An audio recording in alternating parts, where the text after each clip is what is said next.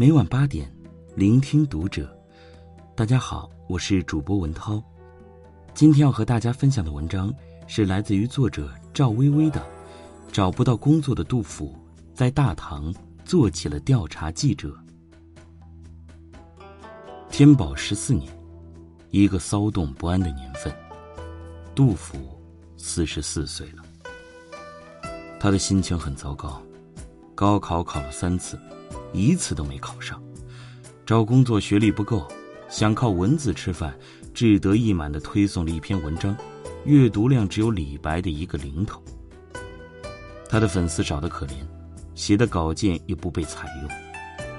去年秋天的那场大雨下了两个多月，粮食减产，长安的物价暴涨，杜甫一大家子在大城市。待不下去了，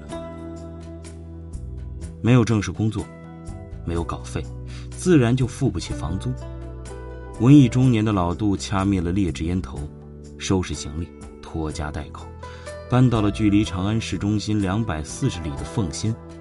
把家人安顿之后，杜甫咬咬牙，硬着头皮再一次踏上了北漂的征途。此时，机会终于来了。朝廷丢给他一个职位，河西尉，一个从九品的小官，负责收税、监管治安这类跑腿的活苦熬了十年的老杜在油灯下揣摩着这份来之不易的委任状。他挠了挠稀疏的头发，长长的叹了一口气，眉头却越皱越深。是的，他拒绝了。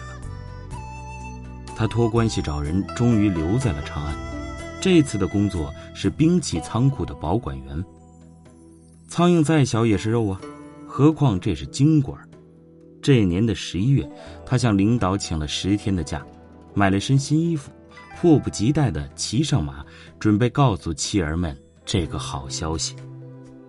在长安城，他和命运死磕，不断的献赋成诗，终于等来了一个小官儿。他大概也不会想到，自己也等来了一个摧毁盛唐的安史之乱。这一年的十一月初九，安禄山在范阳起兵，这时杜甫已经在回家的路上。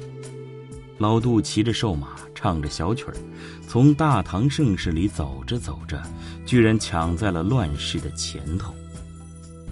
天刚破晓，老杜揉了揉眼睛，已经在骊山脚下。此时山上灯火辉煌，唐玄宗正在华清宫里避寒，隐隐的传来悠扬的歌声。杜甫啃了一口干粮，转念一想，这些都是百姓们的汗水钱呐。他掏出纸笔写：“同庭所分帛，本自寒女出，鞭挞其夫家，聚敛共成阙。”爱评论的老毛病又犯了。他摇摇头，继续往前走。刚走了没几步，他就遇到了拿着破碗的乞丐。于是他把头埋下去，在低头的那一刻，他看到了路边的尸骨，几乎吓得他从马上摔下来。太惨了！有钱人和穷苦人不过是一墙之隔，却是一生一死的差距。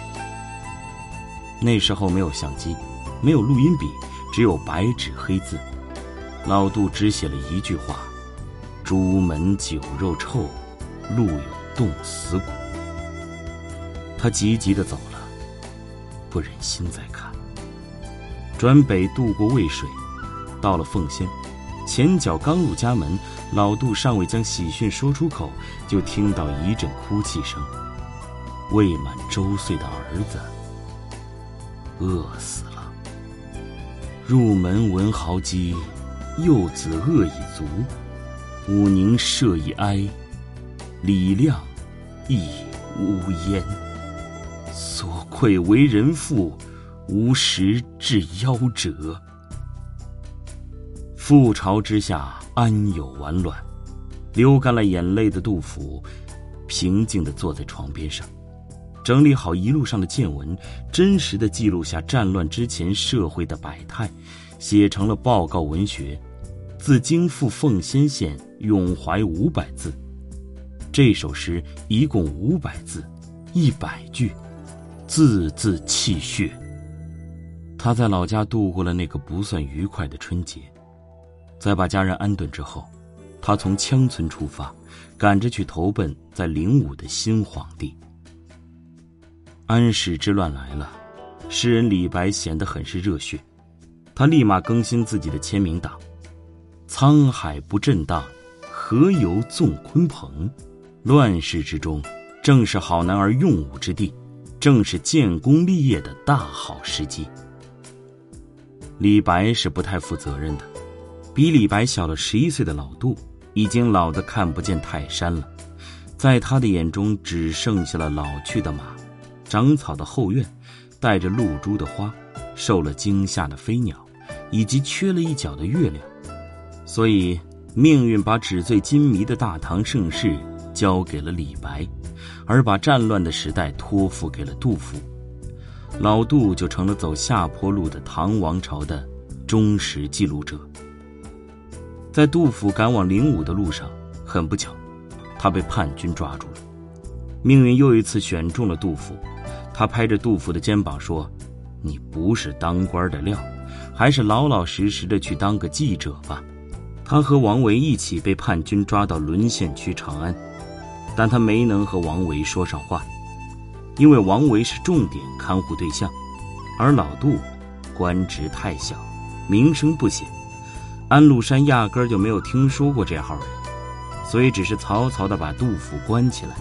不准他乱发文章、乱喊口号。这一关，就是八个月，从秋到冬，从冬到春。当不了官不让推送文章，老杜在沦陷区重新操起了新闻记者的行当，偷偷摸摸的把世间百态记在了小本子上。自己的悲惨遭遇，他写；长安市民王先生的家庭变故。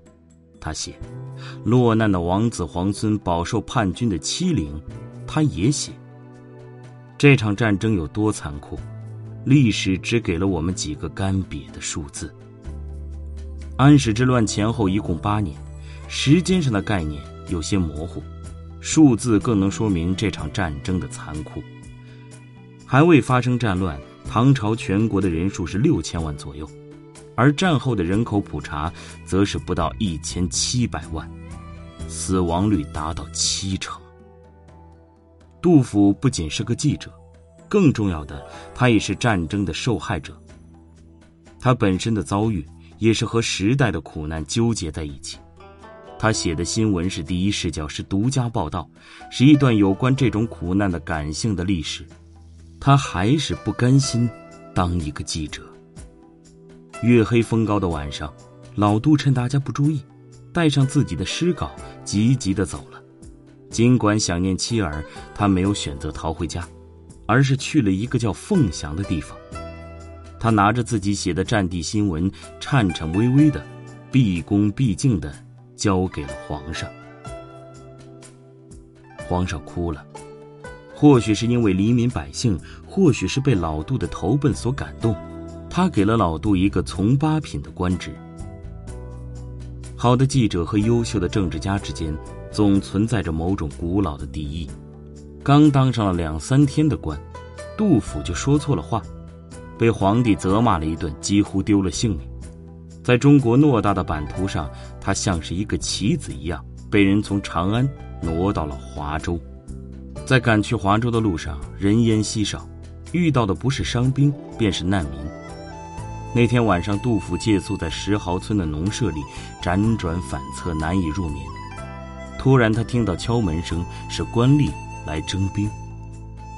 接下来的一幕让老杜目瞪口呆：家里的老头一翻墙就没影了，老太太开门出去应付，哭诉无果；老妇被官吏捉走充数，家里只剩一个抱着孩子痛哭的媳妇儿。杜甫陷入了知识分子的困惑当中。他清楚的知道，要救人民于水火之中，只有把一切的希望寄托在李氏朝廷上。但这个朝廷又剥削人民，搜刮物资，给百姓带来了极大的伤害。他一边替人民诉苦，一边要为国家面临的严重的危机所担忧。杜甫哭了，他不知道该怎么办，只有诚实的记录下了这个微不足道的故事，它叫做石壕吏。老杜安分了，他终于把自己放在了合适的位置上，一个民生条线的记者。这是公元七五九年，杜甫很忙。用他自己的话来说，就是一岁四行役。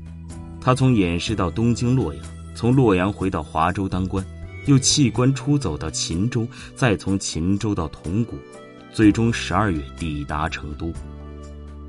他每到一个地方，都会写诗记录。